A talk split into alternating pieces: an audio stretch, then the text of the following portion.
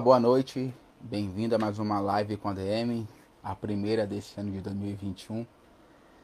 Hoje o nosso tema será de comportamento e análise DISC. Minha convidada será a, a Fernanda, a Bruna Fernandes, já está por aqui. Chamá-la para fazer parte.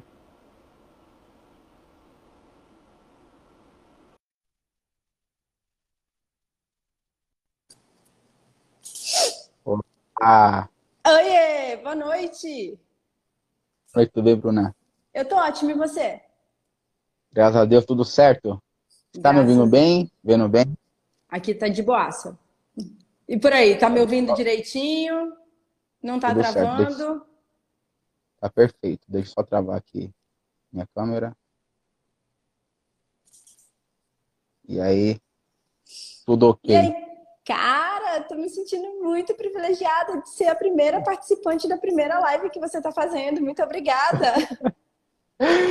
eu, eu que fico feliz, porque esse ano eu tô com uma proposta, até te falei, né? Eu não vou ainda espalhar, porque tem em fase, fase de teste, mas bem provável que você vai ser a, a estreante dessa nova fase de live e divulgação de mídia, né? Então, Olha que bacana!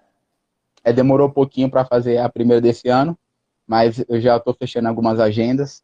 E eu fico feliz porque só pessoas assim, que eu realmente admiro, o trabalho é muito. Trabalho bem, tem um trabalho assim, bem consolidado. E sempre que a gente está aqui, é uma conversa que enriquece demais, tanto para mim quanto para quem está assistindo, né? Então eu fico feliz, eu fico feliz que você tenha aceitado, é, feliz que você topou a ideia. Não sei se, se foi meia louca, né? Mas foi show de bola. Eu falei, Ai, gente, deixa eu ver pensa numa pessoa que ama falar sobre comportamento humano. Amo de oh. paixão. Você me chamou para fazer uma das coisas que eu mais gosto na vida. Então, cara, tô adorando então, esse tá, convite. Tá fácil, né? Tá fácil. Tá fácil. Falar sobre comportamento humano nunca é tão fácil assim, né? Mas tá dentro, tá, tá gostoso. Vamos lá. Gente, a todos que estão já entrando, que vão entrar, é, tenho certeza que não, que não só por aqui hoje, um bate-papo ao vivo, mas depois sempre há, muitas, há muita divulgação, ô Bruna, e aí o pessoal acaba acompanhando demais, tá? Então, assim, não parece, mas depois que eu acabo postando é no YouTube, tem muita gente que vai acompanhando, vai assistindo e, e tem assim, sempre, sempre bons feedbacks.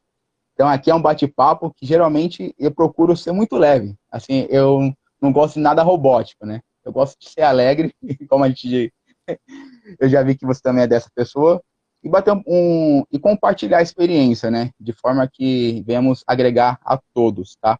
A todos que estão, a todos que seguem a Bruna, seja bem-vindo, tá? Eu sou o Elito Jorge, sou administrador de empresa, sou consultor, já tem aí alguns aninhos de experiência na área, trabalho com desenvolvimento de equipe.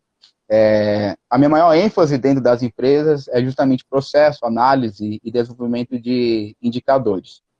É, eu também trabalho bastante, Bruno, com, com, liderança, trabalho com pessoas, só que eu não sou, eu não é, eu não sou aquele profissional que buscou é, se especializar nisso. Não que não seja importante, né? Mas eu deixei para você fazer essa parte. Mas cada um tem seu lugar. Todo, é, é, interessante que a gente fala assim, né? Você tocou num ponto muito interessante que, como eu dou aula no, na, numa faculdade, no curso de administração também, eu tenho muito aluno que vem me perguntar, por, por exemplo, professora, o que é mais importante dentro da administração para fazer? Eu falei, cara, a administração por si só já é toda importante. Se você for para a área de pessoas, é importante. Se você for para a área de processos, é importante. Para a área do marketing, se você for enveredar, é importante. Para logística, é importante.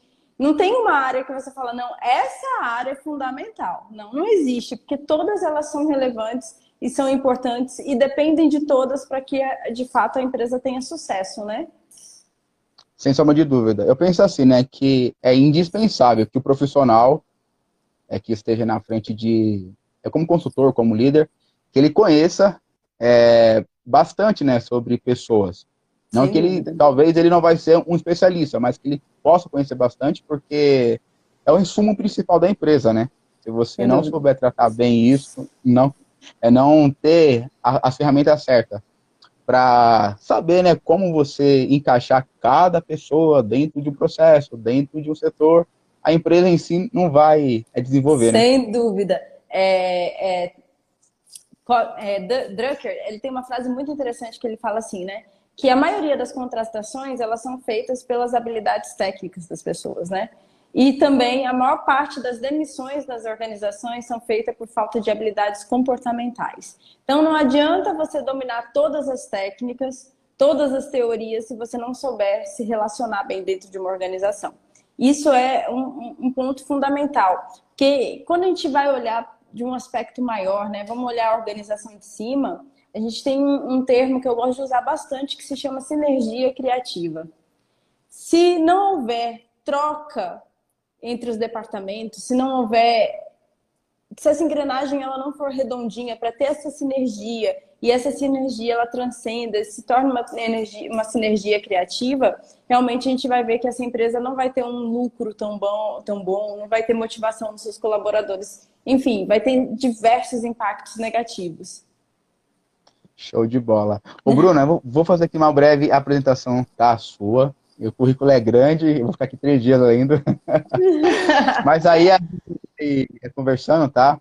E aí o pessoal, é só para o pessoal se é situar, tá? A Bruna, ela é professora, ela é especialista em comportamento de pessoas, ela também trabalha com análise DISC, que é uma análise bem importante.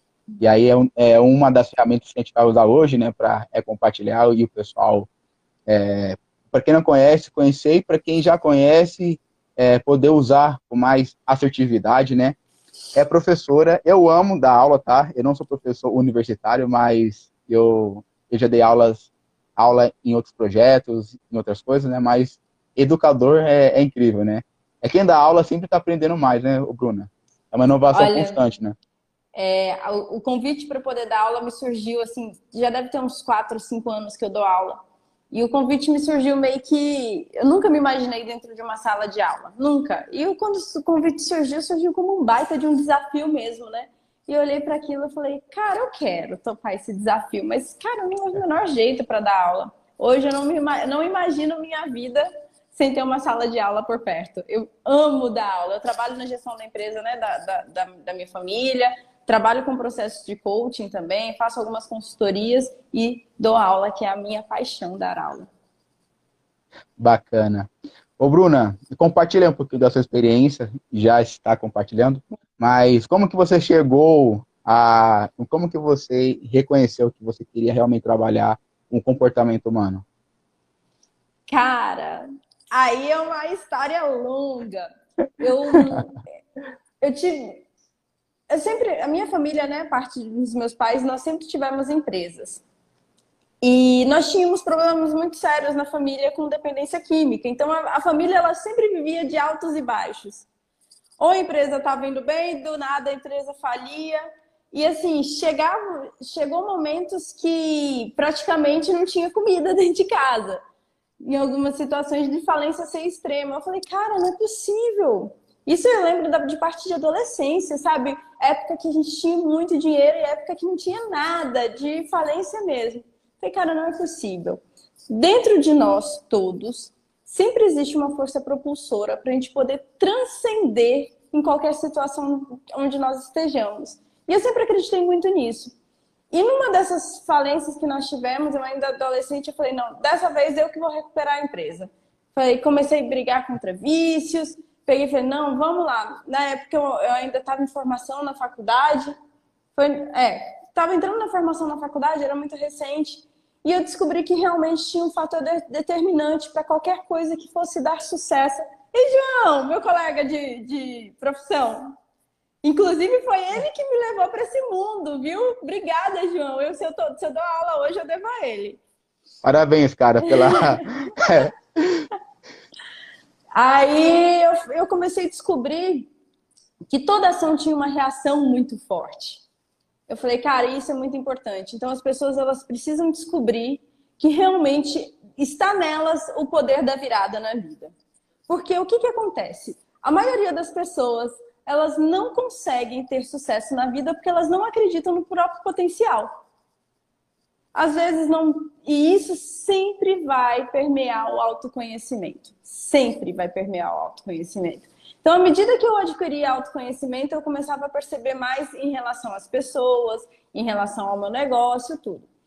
Aí, por fim, numa dessas, numa dessas idas e vindas, quando quando eu perdi meu pai, eu passei por um outro baque na minha vida. E eu falei de novo. E eu falei de novo. É, como eu sou filha única, né? Só tinha meu pai e minha mãe, tudo ter perdido meu pai foi, foi um, foram, foram anos assim que ele ficou no estágio muito mal da vida. Aí eu passei por um momento emocionalmente arrasou com tudo.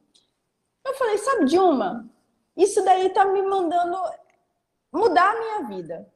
Eu preciso reconstruir minha vida.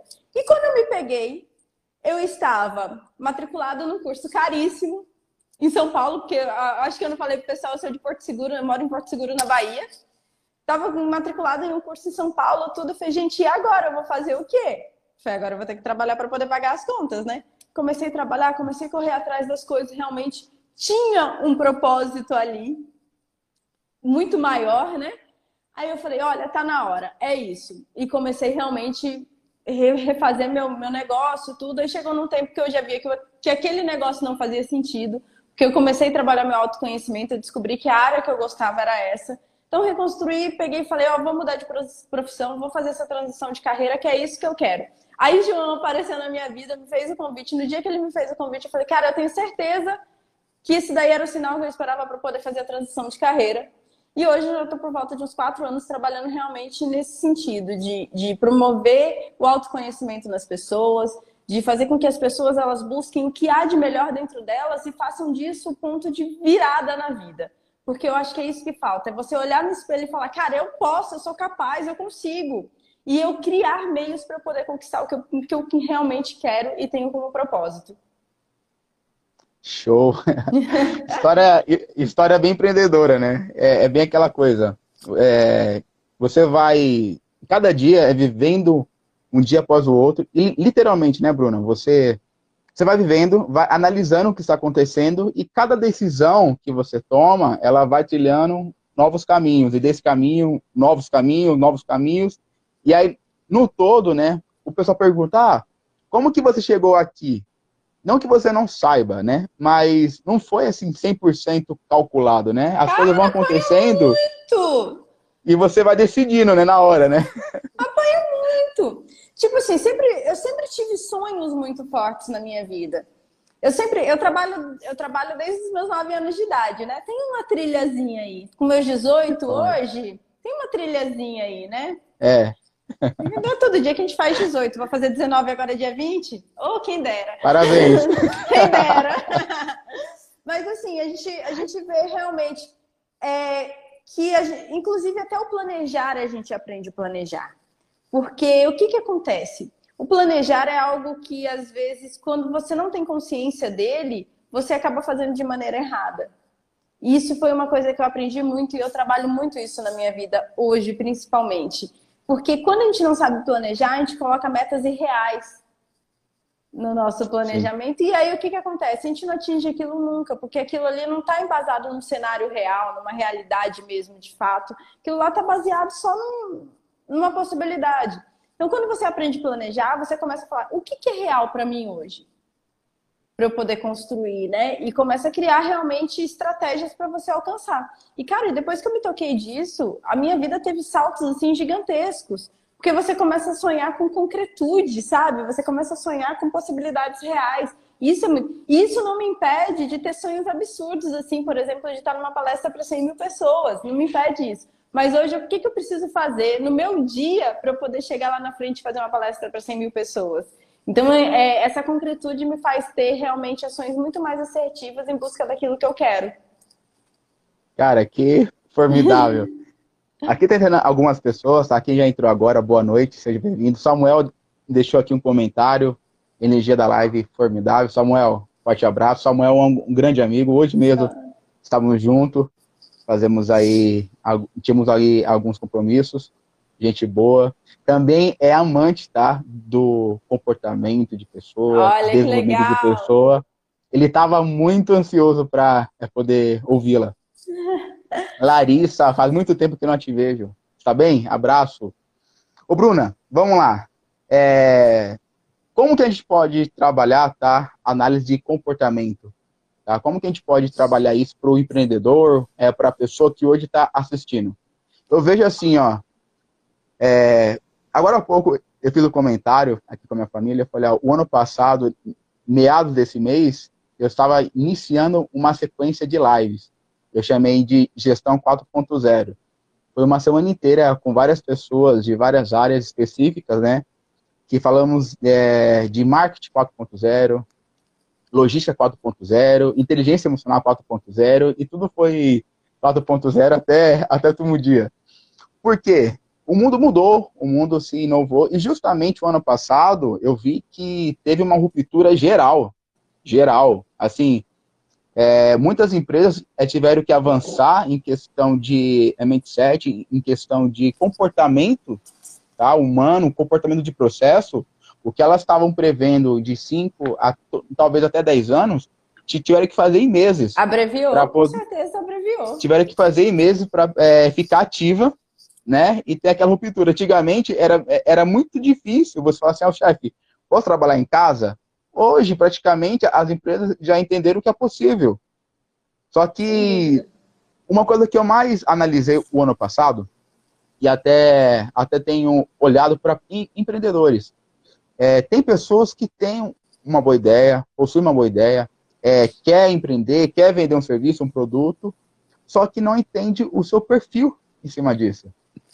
Que, ah, Wellington, eu quero empreender, eu tenho uma boa ideia. Show de bola, mas talvez você não tenha o perfil de empreendedor. E não é que isso seja errado, né? Não é que você não vai ter sucesso. Você precisa reconhecer o seu perfil para trabalhar junto, né? A favor de você mesmo, né? Então, como isso, que a gente pode isso analisar que você isso? falou, cara, é muito interessante. Muito interessante, muito interessante. Porque é, converge diretamente com, meu, com minha experiência de vida mesmo, né? É, quando eu conheci a análise DISC, por exemplo, a gente, a gente, só pode vender algo que a gente experimenta. Isso é uma uhum. coisa. E ela promoveu uma mudança formidável na minha vida. Eu gosto de sempre dar o meu relato. Por quê? Porque eu sempre fui uma, eu sempre fui uma pessoa do comércio. Só que eu percebi que eu tinha ciclos que repetiam na minha vida que eu não conseguia compreender o motivo daqueles ciclos se repetirem. E quando eu, eu, eu, eu, eu, sou, eu fiz a minha análise comportamental, né? Porque quando a gente faz o, o, o treinamento, o curso, a gente tem uma, vários momentos de aplicação entre os colegas e é isso que a gente vai aprendendo. Foi onde eu comecei a ter os insights. Eu falei, cara, esse ciclo se repete justamente pelo ponto fraco, né? Pelo gap, pela minha, minha lacuna ali que eu preciso desenvolver. E, eles, e esse ciclo se repete porque eu não estou desenvolvendo isso. Então, o que que começou? Você já jogou joguinho de RPG? Que quando você vai, na, quando você vai num, quando você vai abrindo o mapa, o mapa vai clareando, o mapa é todo escuro. Aí, conforme você vai passando as fases, esse mapa vai clareando. Começou a fazer isso na minha vida. Esse mapa começou a clarear. Eu falei, olha, eu preciso desenvolver isso, porque eu tenho essa deficiência nesse lado. Então, à medida que eu vou ganhando autoconhecimento, não é que os meus pontos fracos eles vão se tornar fortes, porque nunca vão se tornar. Mas à medida que eu elevo o meu ponto fraco, o meu ponto forte sobe muito mais. O meu ponto forte, ele fica muito mais especializado, ele fica muito melhor. É... Quando a gente vem falar aqui sobre análise comportamental, né? Tem muitas facetas para a gente poder conhecer o ser humano, para a gente poder entender o ser humano. E uma delas é o DISC, eu também faço uma outra análise corporal também, que ela, ela, ela, explica através do formato do corpo como sua mente funciona. É muito interessante, assim. Então, são meios de você poder enxergar esse ser humano. E o DISC, ele vem atrás, ele vem mostrar para você quatro tendências comportamentais. E essas tendências, elas podem ter é, combinações. Então, assim, eu posso ser um alto I, mas com um D ali embaixo me dando suporte, né? Eu vou falar um pouquinho de cada para poder compreender. Então, quando eu começo a compreender isso, eu começo a entender quais são as minhas falhas no meu trabalho, por que, que eu gasto dinheiro da maneira que eu gasto esse dinheiro, por que, que eu me organizo da maneira que eu me organizo. E essa grande, isso foi o que foi o divisor de águas na minha vida, por exemplo. Sempre, o corpo fala sempre. Foi um divisor de águas na minha vida quando eu comecei a ganhar autoconhecimento. Por exemplo, quando eu li o meu relatório, eu falei: caramba, me fala onde que essa pessoa estava escondida ali, me filmando e conhecendo minha vida. Eu me senti no Big Brother, praticamente. Porque quando eu recebi a análise, a pessoa chegou que veio me dar a devolutiva falou realmente é, quem eu era e eu nunca tinha percebido. Eu não conhecia aquela Bruna que tinha me mostrado ali. E, e aquilo foi assim, eu falei, caramba, eu tenho que fazer alguma coisa com isso. E hoje, em todas as minhas práticas, eu falo, olha, tem uma parte de mim que tem tendências a, a, a escapismo ali, né? Falei, onde que eu estou buscando escapar? Em todos os meus projetos. Então você cria uma, auto, uma consciência, né? Uma autoconsciência de se autopoliciar em determinadas coisas. Por exemplo, é, dentro dessas, dessas dimensões comportamentais, elas são quatro, que é a dominância, a influência, a estabilidade e a conformidade, tá? E cada uma tem características específicas, tanto pontos fortes quanto pontos fracos. É, às vezes eu posso parecer que eu limito demais quando eu falo um ponto fraco. Eu não quero que vocês levem o ponto fraco como alguma coisa má, mas como uma possibilidade de desenvolvimento mesmo. Então, por exemplo, eu tenho dois que têm energia mais alta e tenho dois, do, dois duas dimensões que têm energia mais baixa. O, o dominante e o influente vão ser pessoas muito mais ativas. Enquanto estabilidade e conformidade não vão ser tão ativas. Não vão ser aquelas pessoas tão, que vão vir conversar, não sei o quê, vão falar, por exemplo. Entendeu? Então elas já vão ter características ali de, de ação que são diferentes diferentes, emoções observáveis que vão ser diferentes. Então, essas pessoas a gente vai ter que, no ambiente de trabalho, elas vão responder de uma maneira diferente também. É o que acontece, às vezes você tem uma equipe, se você não conhece o perfil comportamental da equipe que compõe, às vezes você está com uma pessoa maravilhosa que não está oferecendo 100% do potencial dela porque ela está no lugar errado. Entendeu? Então a gente começa a ter essas, essas, esses ajustes. Quando a gente passa a ter esse autoconhecimento, quando eu começo a compreender o outro ser humano, né? Que eu disse que também ele é uma maneira da gente se comunicar. Porque quando eu começo a compreender como que funciona essa dinâmica das tendências comportamentais, eu olho para o Wellington, eu já consigo reconhecer para qual comportamento ele tem mais tendência, né? Qual de, das, da, dos quatro, eu já começo a estabelecer uma comunicação muito mais assertiva com o Wellington. Só que quando eu começo a é, estabelecer uma comunicação mais assertiva com o Wellington, a possibilidade de influência que eu acabo tendo, né, de, de conseguir fechar um melhor acordo, por exemplo, se a gente está negociando, é muito maior quando eu falo a língua do Wellington. E isso começa a acontecer em toda a sua vida. Então, assim, quando a gente fala em comportamento, em DISC, análise DISC, a gente está falando para resultados pessoais? Tá, está falando para resultados pessoais. Quando a gente está falando de análise DISC, a gente está falando sobre relacionamento marido e esposa? Tá, já salvei muito casamento com disque, gente. Vocês não têm ideia a quantidade de, cas de casamento que eu já salvei por causa da análise disque. Atendendo pessoa, a, a, uma pessoa num processo de coaching, várias vezes que chega aqui assim, ah, é, com, uma, com uma demanda voltada para o profissional, mas que a gente sabe que tem um fator pessoal ali que está causando problema quando você vai descobrir por falta de comunicação do casal. Então, quando a pessoa se tem, se começa a entender quais são os conflitos ali, ó, os atritos que tem entre as tendências, ela melhora a sua comunicação. Então, ela melhora no resultado no casamento. Então, diz que é para relacionamentos. Diz que é para resultado das empresas? É para resultado das empresas também. Porque quando eu começo a entender o que o meu colega de trabalho funciona, a maneira como ele funciona ali, a dinâmica dele, eu começo também a me moldar a dinâmica. Então começa essa engrenagem gira melhor. Ah, mas eu estou falando Graças. de venda? Estou falando de venda também. Porque se eu estou falando com o cliente, o cliente chega lá para mim, eu já sei que é aquele cliente que quer coisa, resolver um negócio rápido, eu vou facilitar a vida para ele. Mas eu sei que também tem aquele cliente que tem as características do conformidade, por exemplo, que eu vou ter que sentar e falar com ele, para, por exemplo, com um manual de instruções na mão.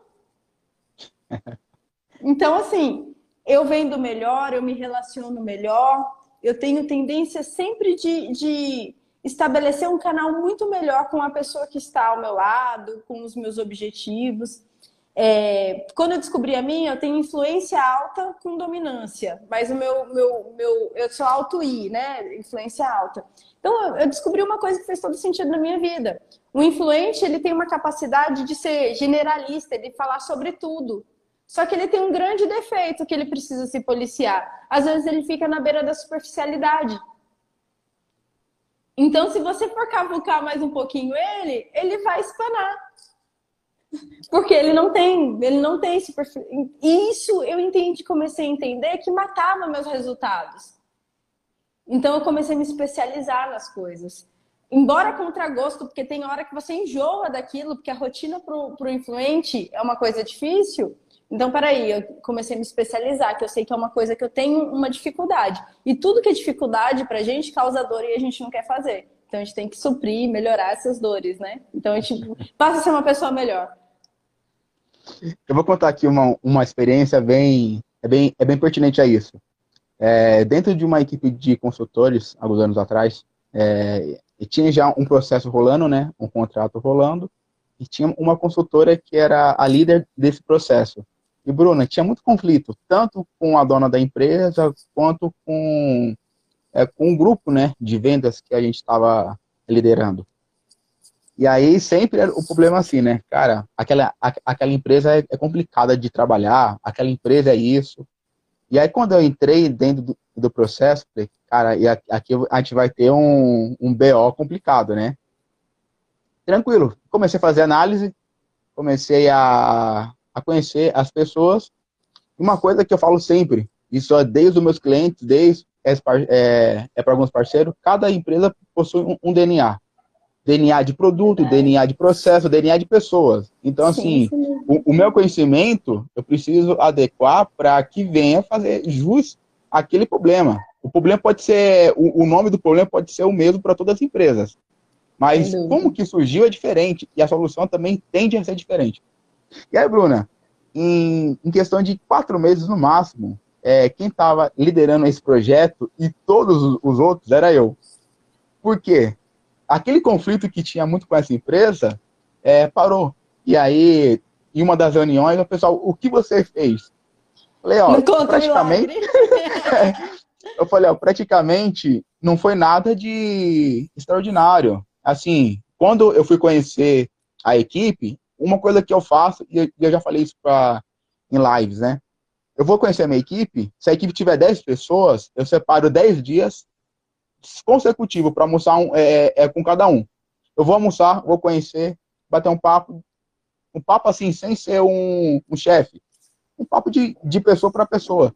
Conhecer. Sem dúvida. Depois eu conheço a outra, aí beleza. Identifica algumas coisas, cara, eu sei que fulano pode fazer isso, fulano pode fazer aquilo, e eu sei se eu apertar um pouquinho essa, ela vai ter gás, se eu apertar um pouquinho essa, ela vai, vai segurar mais, Algumas pessoas não vai chegar exatamente no horário, só que isso não quer dizer que ela não está comprometida. Então, Às vezes é muito mais produtiva do que aquele que é. chega, né? E aí eu preciso tentar equilibrar, porque o outro que chega no horário fala, mas aquele não chegou. Então preciso é, ter um jogo de cintura assim muito complicado e olhar todo o processo, porque aí o produto precisa ser analisado, a estratégia precisa ser analisada. E isso tudo ainda tem o dono da empresa que está lá, Wellington, como que está indo aí? Aí, depois que fez todo esse processo, eu fui ganhando espaço, fui pegando setores de um, setores do outro. Chegou um período que eu estava aí, eu, eu tinha, em total, Bruno, eu acho que 20 para 25 pessoas como liderança em vários projetos diferentes. Então, assim, na semana eu passava em cinco, seis empresas. E quando chegava lá, assim, ó, o dia que eu não ia, o pessoal falava assim, ah, nossa, Wellington, você me trocou. E aí, quando eu chegava de surpresa, era uma, uma alegria. E aí, quem estava perto, assim, quem é, ia, essas empresas não era minha. Eu fui, eu fui conquistando a carteira, né? E aí o pessoal, cara, como que você faz isso? Eu, ó, eu sou esse cara. Eu analiso, eu analiso, e para cada pessoa, não que eu sou. É, não que você seja falso, né? Mas, mas para cada pessoa você precisa saber é, conversar diferente sabe? Para cada pessoa existe um nível de conversa, de assunto que chama atenção, que intriga, sabe? Que a comunicação, né? Não tem como. Ô, Eliton, você me fez lembrar uma poesia. Eu falei que eu ia trazer poesia para esse encontro. Você me fez lembrar uma poesia da Adélia Prado. Ela fala o seguinte: às vezes Deus me tira a poesia e eu olho para uma pedra e vejo só uma pedra. E esse é o grande defeito da maioria dos gestores. Às vezes, eles perdem a poesia da vida humana. Porque olham para um funcionário e veem só um funcionário.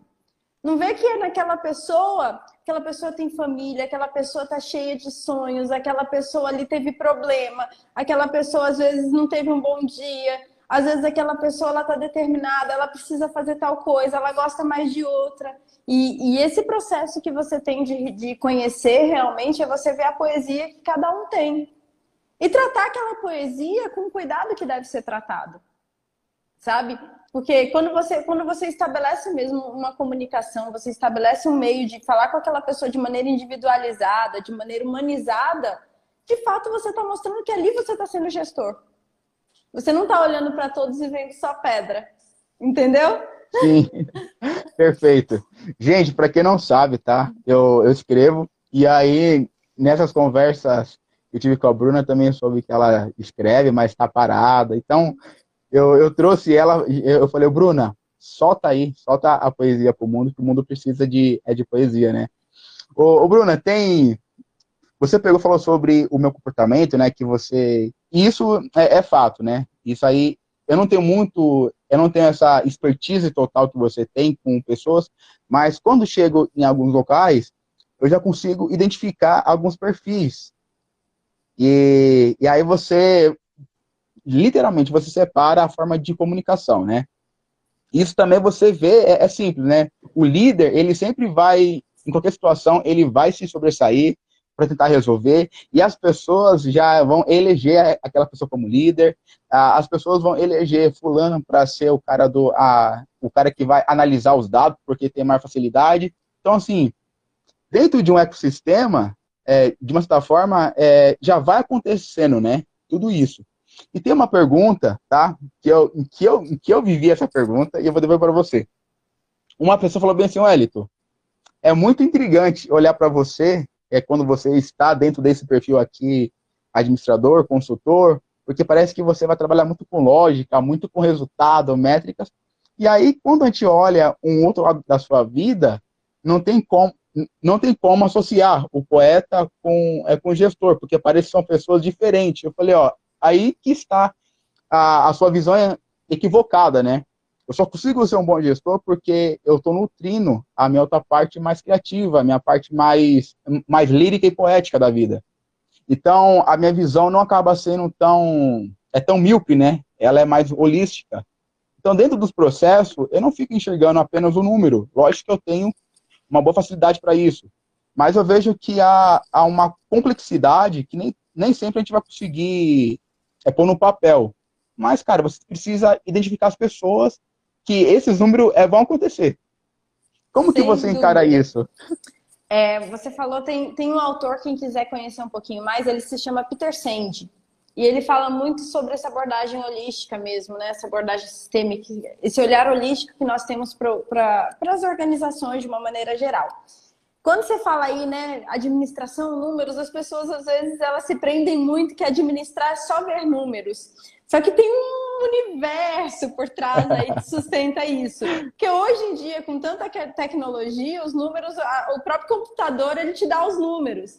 Só que a grande dificuldade é como que as pessoas alimentam esse computador. Esse que é o baita de um desafio. É, se você for pensar em sistemas da informação, hoje você tem algoritmos aí maravilhosos que eles vão ali, vão, vão, vão te dar ali informações muito precisas, né? Só que se você não tiver pessoas alimentando esse sistema, você vai ser falho, né? Por isso que é tão importante a gente ter essa visão quando você fala, né? Olhar para números, tudo, mas poxa, tem, tem mais. Tem mais coisa aí atrás, sabe? Tem, tem mais tem vida pulsante aí, tem uma vida que pulsa. E o gestor ele tem que entender, tem que ouvir esse sangue correndo nas veias que estão por trás. E eu acho que esse papel que você traz aí para a gente realmente, quando fala em comportamento, tudo, é você olhar essa veia poética, lírica aqui, seu eu, ele não faz te ver e passar e ver só pedras ali. Quando eu vou trazer a Adélia Prado aqui de novo. Não faz, porque isso tem que estar no gênio do gestor. O gestor ele vai gerir pessoas. os processos, eles só vão acontecer porque tem pessoas que por trás alimentam esses processos, né? É, tem meios, tudo, mas é, você vai pegar ali, por exemplo, os hábitos angulares. Que eles, hábitos angulares, eles promovem verdadeiras mudanças numa, numa instituição, numa casa, numa organização mas tem que estar tá todo mundo alinhado e com a mesma visão. O líder, é, eu acho que quando você fala isso, conhecer cada um, trazer essa, essa oportunidade é, mostrar que você precisa ter números, que você precisa atingir alguns resultados, é o papel do líder, isso daí, alinhar uma visão. Sabe? Você está alinhando a visão de todo mundo, que o papel de todo mundo, exercendo aquele processo, pegando aquele relatório, fornecendo dados para aquilo, é olhar para a mesma direção. É, tem uma passagem do Cortella, você já leu qual é a minha obra? Desculpa, já. qual é a sua obra? Ele Já. fala o seguinte: ele tem uma passagem que quando ele assumiu o Secretaria de, de Educação de São Paulo, ele fala que tinha um problema muito grande de motivação dos colaboradores lá dentro, né? Aí ele falou: olha. As, engraçado, é que antes eles faziam as provas no mimeógrafo, isso era um trabalho é, concentrado na Secretaria de Educação. Aí a mulher do cafezinho estava todo mundo desmotivado. Aí ele começou a pegar uma pessoa daquelas que, tavam, que estavam desmotivadas e começou a levar essas pessoas para dentro do para as inaugurações das, das, escolas que a secretaria inaugurava. E começou a falar: olha, está vendo seu papel de fazer o café? Impacta aqui, ó. Se não fosse por você, essa escola não estaria pronta hoje, a gente não estaria trazendo alunos para dentro dessa escola. Então, tem seu papel aqui também. Então, eu acho que o papel do gestor é justamente transcender essas barreiras dos números, dos resultados, que eu não estou falando que isso não seja importante, tá, pessoal? É muito importante. Mas eu estou falando de papel de líder. O papel do líder é eu pegar isso daí e falar: olha, você faz parte desse todo aqui. E você se sentir realmente responsável por ele. E você olhar para esse número e falar: cara, eu preciso melhorar esse número aqui, porque aquele todo depende de mim. Eu acho que é essa a grande sacada aqui do gestor. Você falou algo é, que eu lembro do Thiago Brunet, não sei se você conhece, uhum. e em um dos livros dele, ele fala assim, que quando você dá responsabilidade para alguém, tá, essa pessoa ela vai se sentir é, pertencente a um processo. Então, eu sou responsável, eu pertenço a um grupo de pessoas que estão gerando um movimento que realmente é efetivo. Porque hoje em dia, eu até brinquei é, com alguns amigos, falei, ó, depois que inventaram a busca do propósito, a gente ficou mais perdido. porque porque é muitas verdade. pessoas, muitas pessoas antigamente, e se a gente for olhar o pessoal que hoje já está aposentado, a, a, gente, põe carinho nessas palavras, tá? É, não que a vida deles sejam infelizes, mas é, o processo de vida era simples. Eu vou entrar dentro de uma, de uma empresa, construir uma carreira e me aposentar. Quem conseguiu fazer isso chegou no sucesso da vida. Então você pode ver que hoje você, você fala com um aposentado, eles são felizes por tudo que viveram. Lógico, Ô, que teve lá os perrengues da vida, né? Você fala de Compartilha. propósito. Eu tenho uma crítica muito grande à ideia contemporânea de propósito. As pessoas começaram a vincular o propósito a ganhos financeiros, a resultados. Eu tenho uma crítica muito. Eu, Bruna, Bruna, eu, tá, pessoal? Vocês podem ficar bravos comigo, mas é o que eu penso. Eu tenho uma crítica muito severa ao propósito, que eu acho que a gente tem que ter propósitos em virtudes, ligados a virtudes. Não resultados, mas a virtudes. Porque o que, que acontece? Quando a gente liga um propósito só para poder ganhar dinheiro, parece que você está vivendo num conto de fadas. E não existe isso. Eu acho que a gente tem que nutrir propósitos que sejam de lealdade, de nobreza, de coragem. Esses propósitos, você nutrindo como, como, como vida mesmo, como pessoa, você consegue atingir todas as outras coisas. Sabe? O propósito, ele é algo intangível. Não é algo que você vai ver no final. É algo que você vai passar uma vida inteira construindo para talvez você conquistar. Ó, parece que você estava na roda de conversa que eu estava tendo, porque eu falei, é, é, quando eu fiz a crítica, que hoje o propósito está trazendo é, um, um povo perdido, porque assim, ó, vamos ser sinceros, se alguém sabe o seu propósito, porque a cada um mês se encontra perdido no que realmente é, né? Ter crise, uh, um processo, o processo da vida, você ter crise, é natural. Porque Sem a cada, a, a cada é período drama, você vai. É o drama. É, é, é o, o, poético aparecendo. Sem mas dúvida. eu vejo que as pessoas falam, Mérito, eu encontrei o, o meu propósito. E aí sempre está vinculado a os sete dígitos em uma semana, sabe? Sete em um, né, aí... da ah, o meu propósito é 7 1, o, o meu propósito é ajudar. Beleza, mas um dia eu perguntei, cara, mas quando, quando éramos criança, eu duvido que todo mundo queria ser o que é hoje, sabe? E aí, dentro do que você é, é tá, tá muito enraizado, né? Porque quando eu tinha criança, a gente não olha o, o fator financeiro das coisas. E é, é uma, é uma pureza, cara, e uma verdade. E aí, conforme o tempo vai passando, vai ficando um pouco mais sujo e, e, e um pouco é, e vai se distorcendo também, né? É pra gente mesmo. E a gente é age, encontra um propósito, e quando o propósito vive bem, chega no final da vida fala, o que eu vivi? E eu vou te contar uma coisa aí dentro. Eu sou, eu sou uma quase psicanalista, falta um pouquinhozinho só. É, e, e, realmente a gente estuda muito essa relação, né, da, do, do, crescimento, tudo desse desenvolvimento, né, é, da psique de quando é criança. E quando você fala assim, né, essa questão, poxa, quando a gente é criança, a gente, não, a gente, a gente é puro, né? Se você for pensar, a gente não tem. Quando eu começo a estabelecer um propósito, por exemplo, olha, meu propósito de vida é ser a melhor analista comportamental disso.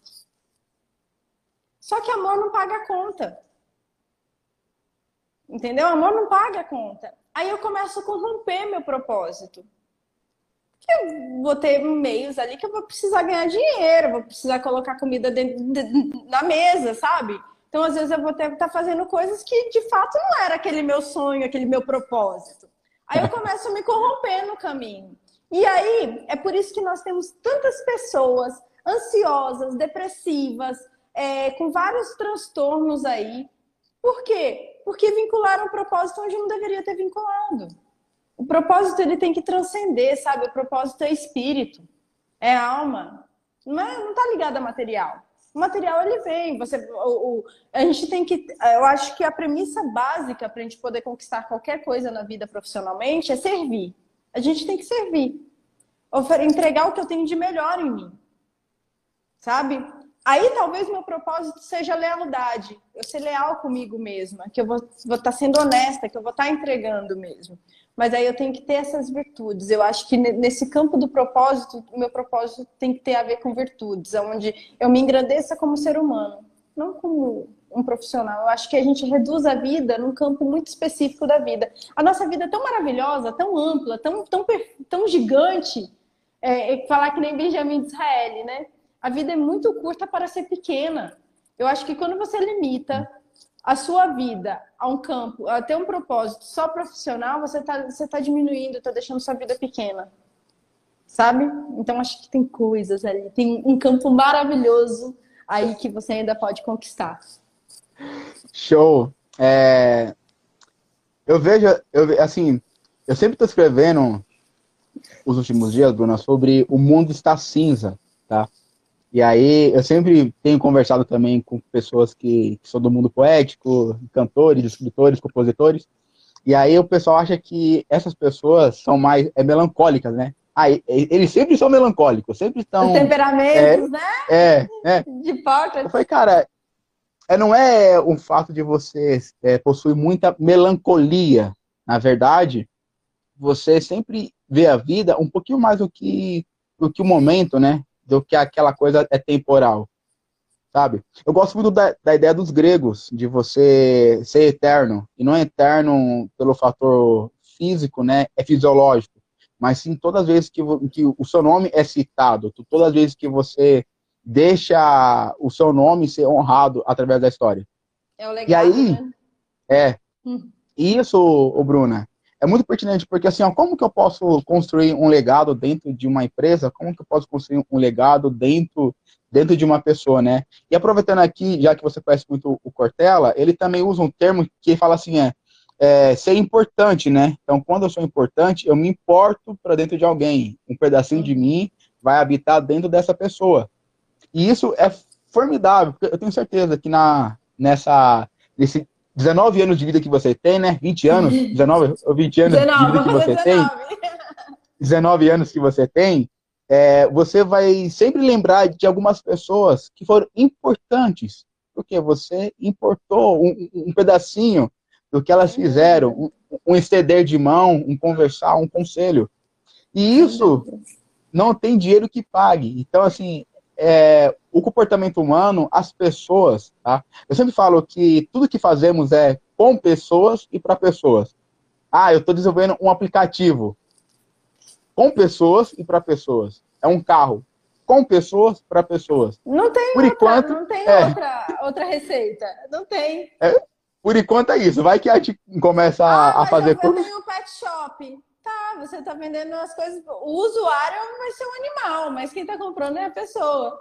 Sim, então assim, todo o processo envolve pessoas e você pode estar com as pessoas ou você vai entregar é para pessoas de alguma forma. Então, como que você analisa isso, né? Porque assim, ó, eu não quero entregar apenas um produto. Sabe, ô, ô, Bruna? Literalmente, ah, Wellington, você é um consultor. Sim, sou consultor, eu quero, eu quero resultados. Não, não podemos ser Quem não quer? né? né? Quem não quer? Mas a questão é assim, ó, eu quero ficar é na memória como? Aquele cara que chegou em um bom resultado, mas que ninguém quer ver por perto, ou aquele cara que realmente, quando eu não vou é nas consultorias, o pessoal, Wellington, você veio hoje? Eu falo, não. Ah, cara, essa, essa sensação é muito boa. É aquele gás, aquele brilho, né? Aquela potência de viver, como diz Nietzsche. E mostra que nós temos também um, um comportamento influente bem forte, né? Você já fez o seu disque? Já. nós temos um influente aí bem forte que gosta de um elogio também, né? Porque o influente ele tem muito essa, esse fator mesmo de, de, de doar, mas ele também gosta de ter uma contrapartida. Fala, cara, será que tá dando certo o que eu tô fazendo? Será que tá funcionando? Vamos, vamos, gente, pessoal, vamos agradar aqui os influentes. A live tá indo bem? Fala aí pra gente. Gente, é, nutre o meu lado narcisista. É, é, é muito interessante quando você fala isso, que eu gosto de falar sempre com os meus alunos, tudo, que o foco de qualquer empresa tem que ser no foco do cliente. Aqui o pessoal às vezes tem fala, olha, o foco é no cliente. Não, o foco é no foco do cliente. Tem uma máxima do marketing que eu gosto muito, é porque o cliente não sabe o que ele precisa até você mostrar para ele. E é verdade, gente. Quando você está atento ao foco do cliente, à necessidade do cliente, o que ele realmente precisa, você promove mudanças extraordinárias. Isso é você falar de gente. Você está falando de gente, você está falando sobre ser humano. Sabe? Você está falando sobre medo. Quando você elimina o medo do, do, do, do seu cliente, cara, você vai se perpetuar na vida dele, sabe? Você, quando ele for lembrar da empresa, ele vai lembrar de você. Então, assim, o foco sempre é no foco do cliente, né? E, e, quando a gente fala cliente, a gente pode falar cliente interno e cliente externo, né? Que é ou é o colaborador da organização, que é ele que faz você ter o resultado, como o cliente também que faz a compra do seu serviço ou do seu produto. Show de bola. Gente, possui perguntas? Compartilhe. Ó, Nayara falou assim, ó, que vários pontos ela se identificou. Assim, oh, que disse que está ótimo. Bacana. Olha que Show. interessante, né? E acabei que eu divaguei, divaguei e não falei sobre as características de cada um ainda, né? Eu acho que a gente outra vai ter live. que ter outra live. Eu acho que a gente vai ter que ter outra live, porque a gente falou assim, tantos elementos desse, desse é, tabuleiro de xadrez que eu acho que não vai dar nem tempo. A gente tem quanto tempo ainda que eu não contei? Dez minutos, não é? Que a gente tem? Dez minutos. Ô, Vixe, ô Bruna, eu aproveito, eu aproveito para ser aqui aquele empreendedor. Aí, gente, ó, aprende, tá? Lição de empreendedor. Vamos pensar que essa live é um produto, tá? E aí foi tão bom que fizemos uma entrega e mesmo assim eu já vou agora criar mais quatro produtos no mínimo.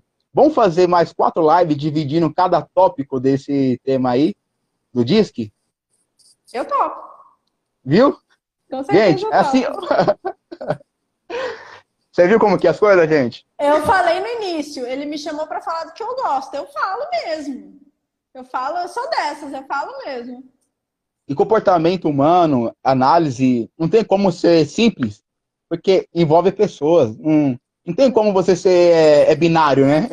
Quando, quando, eu atendo clientes de coaching, eu, eu, eu tenho a percepção que eu tenho um universo na minha frente.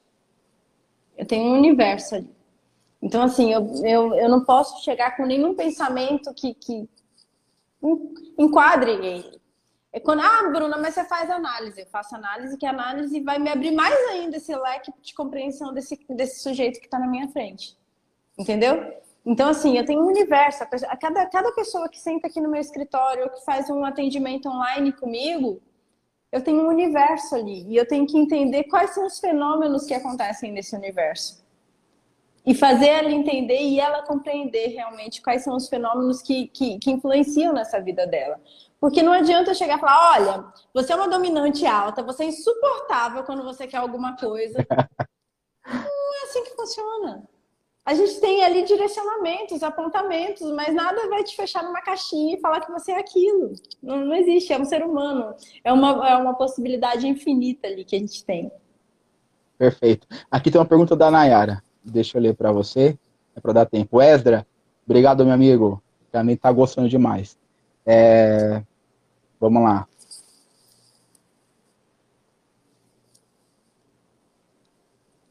É porque quando na organização é solicitado para falar do, do solicitado para falar sobre nossos pontos negativos, não sentimos confortáveis, ou melhor, é, desconfiamos menos na gente. Então, todo ser humano tem como natureza, né? Já, já vem com, com software instalado de fábrica, de relutância em mostrar vulnerabilidades. A gente não gosta de mostrar vulnerabilidade. Isso é nossa nossa arquitetura ancestral aqui do nosso cérebro. Ele sempre teve que se fazer forte em todas as circunstâncias, né? Inclusive a gente tem ali, né, na linguagem corporal, por exemplo, quando a gente quer mostrar ali superioridade, a gente vai se abrir, né? Quando a gente está morrendo de medo, mas a gente está lá com o bração assim fazendo cara de mal, porque a gente tem que, que, que, sobrepor de alguma maneira, né? Eu, por exemplo, na minha altura, sou uma pessoa gigante. Quem me vê aqui desse lado não imagina que eu tenho, por muito custo, eu passei do metro e meio. Eu tenho 1,54m. Então, às vezes, a gente tem que realmente fazer crescer. E mostrar vulnerabilidades, cara, ninguém quer. Ninguém quer. É, a gente é, somos extremamente competitivos, né? A gente compete o tempo inteiro para nossa sobrevivência. Então, ninguém quer.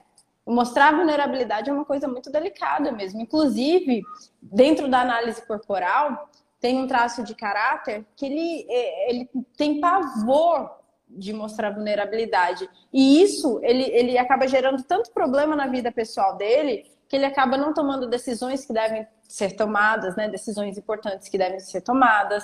É, ele acaba centralizando e, e, pegando muito, muito, muito mais, muito mais peso, que ele, ele carrega o peso de todo mundo, por quê? Porque ele, quer, ele vai se mostrar forte, sabe, para aquele ecossistema dele. Então ele tem que se mostrar forte. Então ele vai pegar várias tarefas, várias funções para cima dele, porque ele vai se mostrar forte. Então mostrar vulnerabilidade é um desafio do ser humano.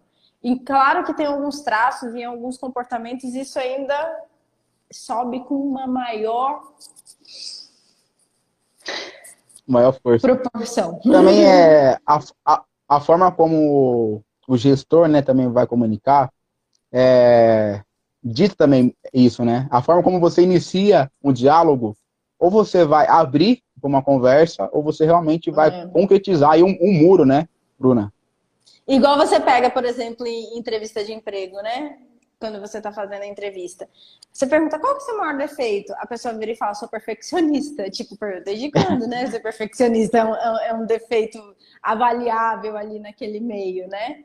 Então, assim, é, a gente percebe que é uma relutância mesmo a gente mostrar nossas. É do ser humano, é, vem, vem instalado de fábrica. E ainda tem esse, esse, igual essa situação que você fala, quando o gestor ainda não sabe conduzir a situação de uma maneira ainda de mais acolhedora, é, onde promova mais, mais sensibilidade, aí ferra tudo mesmo. Ó, temos aqui mais quatro minutinhos. O Wesley fez uma observação, show de bola. É, quando é, somos, somos é, vulneráveis, né? Quando não nos conhecemos também. E realmente é isso, porque assim, ó, por mais que algo que é, foi dito contra mim, tá, é uma verdade, eu sei que aquilo eu posso melhorar ou realmente faz parte de, é por mais, assim, ó, nem tudo que o pessoal acha que é negativo em mim é, é negativo para minha vida, porque tem Sem coisas dúvida. que, porque assim, tem Sem pontos dúvida. fracos meus que eles existem para potencializar a minha, a, os pontos fortes, né? Por isso que Sem somos dúvida. seres humanos. E aí, então, quando eu me conheço, que a pessoa fala assim, pô, Elito, você é muito dominante. Foi uma crítica ruim. Mas para mim isso não vai afetar. Porque eu falo, eu sei que eu sou. Só que a, não é só isso. Eu não sou um dominante de forma a, a ser um ditador. Eu sou um isso dominante a forma de ser um gestor, né? Muito interessante. Tem uma análise que chama feedback 360 graus, né? Eu acho que a maioria das uhum. pessoas aqui conhecem isso. E ela serve justamente para a gente poder criar esse autoconhecimento, né? essa percepção sobre a gente mesmo, sobre os nossos comportamentos. Porque a maioria das coisas que nós fazemos, a gente tem muita dificuldade de reconhecer, né? A gente não se dá conta da extensão daquilo que nós fazemos. E essa análise 360, ela traz mesmo um, um paralelo ali de quem nós somos. E é muito importante ver, e você também, é, a partir do autoconhecimento, você julgar se aquilo é uma crítica ou aquilo é necessário. Porque tem determinados comportamentos que você faz que para o outro pode ser uma crítica, que para aquele contexto se faz necessário. Né? Por exemplo, tem, tem alguns momentos que o gestor ele vai ter que puxar a rédea da situação. E para o outro, aquilo pode ser, um, pode ser uma coisa negativa. Olha, esse gestor ele, ele cobra muito, não sei o quê. Mas para aquele contexto, o que para o outro pode, pode parecer um ponto fraco, não. Aquilo, claro que pode ser melhorado, às vezes você está cobrando, às vezes você está sendo mais rude, alguma, pode, tem algum quê de atenção que pode ser dado. Mas é muito importante quando você faz uma avaliação desse tipo, principalmente a 360, você levar em consideração o contexto que você está inserido. Uma coisa, só para a gente pegar e já puxar o final, Bruna, sempre que eu falo algo, tá, dentro de um, contexto de é, um contexto em um grupo, que, que todo mundo fala que eu tô certo, aí que eu paro e me pergunto se realmente eu estou certo. É. Ah, Caramba, é. é. sério que eu tô certo? É sério Dizem que eu tô certo? que a unanimidade é burra, né? É. Esse ditado é muito difundido. Tem um ponto então, assim, de atenção. Quando você agrada é... demais é um ponto de atenção, quando você agrada de menos também é um ponto de atenção, né? Tem alguma. Eu tô falando Bruna, contexto organizacional. Sim, ô Bruna, obrigado pelo bate-papo. Temos aí dois minutinhos. É, como que o pessoal pode te encontrar? Redes sociais, então, site, como que é? Me acham aqui pelo Instagram, arroba coach Bruna Fernandes. Caso tenham qualquer dúvida, eu não consegui contemplar hoje, falei mais do que a nega do leite, que nem o pessoal fala aqui na Bahia, né? não consegui contemplar as características do disque, mas graças a Deus o Wellington já me chamou para a gente dar continuidade a esse papo que aí eu vou, ser menos, vou tentar ser menos prolixa. Mas... Vamos ser técnicos. Se vocês quiserem qualquer dúvida, é só mandar uma mensagenzinha lá no meu direct. Com certeza vai ser um prazer imenso. E com certeza, se vocês puderem, me seguem também lá, que vai ser um prazer gigantesco recebê-los. e agradecer você, Wellington. Obrigada pelo convite.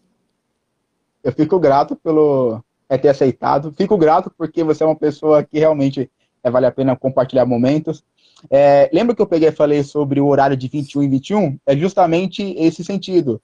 É, o, o, momento do encontro, né? O horário do encontro. Geralmente você se propõe a encontrar pessoas boas. Então, o ano passado, eu iniciei fazendo lives é, 21 e 21 da noite, justamente para ter esse, esse, essa energia, né? E foi incrível. Então, assim, ó, de hoje já vamos criar, vamos conversar para criarmos aí mais alguns encontros e, e trabalhar. Pensei numa coisa diferente. A gente podia marcar aqui para o pessoal um curso intensivo de disque. Show! Olha que interessante. Show. E aí, gente? Vê, Topa? Vê, se a galera topar, a gente faz um intensivão do disque aí na faixa. Vamos conversar, a gente, a gente já divulga, põe nas mídias e vamos trabalhar com o pessoal. Temos um minutinho para não cair. O Bruna, muito obrigado, tá? É, muito obrigado por ter compartilhado, muito obrigado pela energia. A todos que ficaram aqui, muito obrigado. É, a vocês, ótima noite, sucesso e, ó, sempre atento ao comportamento, tá? Diz muito. Oh, diz tudo! Pessoal, Gente, muito obrigada. Segue lá. segue, segue a Bruna, tá? Eu vou marcar ela aqui no meu Instagram, eu vou é, compartilhar a live. E aí, gente, fica atento, tá? Que eu, eu, até sexta-feira, até sábado, eu sei que vai ter novidades sobre essa live, tá bom? E aí vocês vão, vão gostar demais. A todos, beijão. Bruna, ótima noite para você, tá? Deus abençoe. Até mais. Obrigada, gente. Até mais. Tchau, tchau.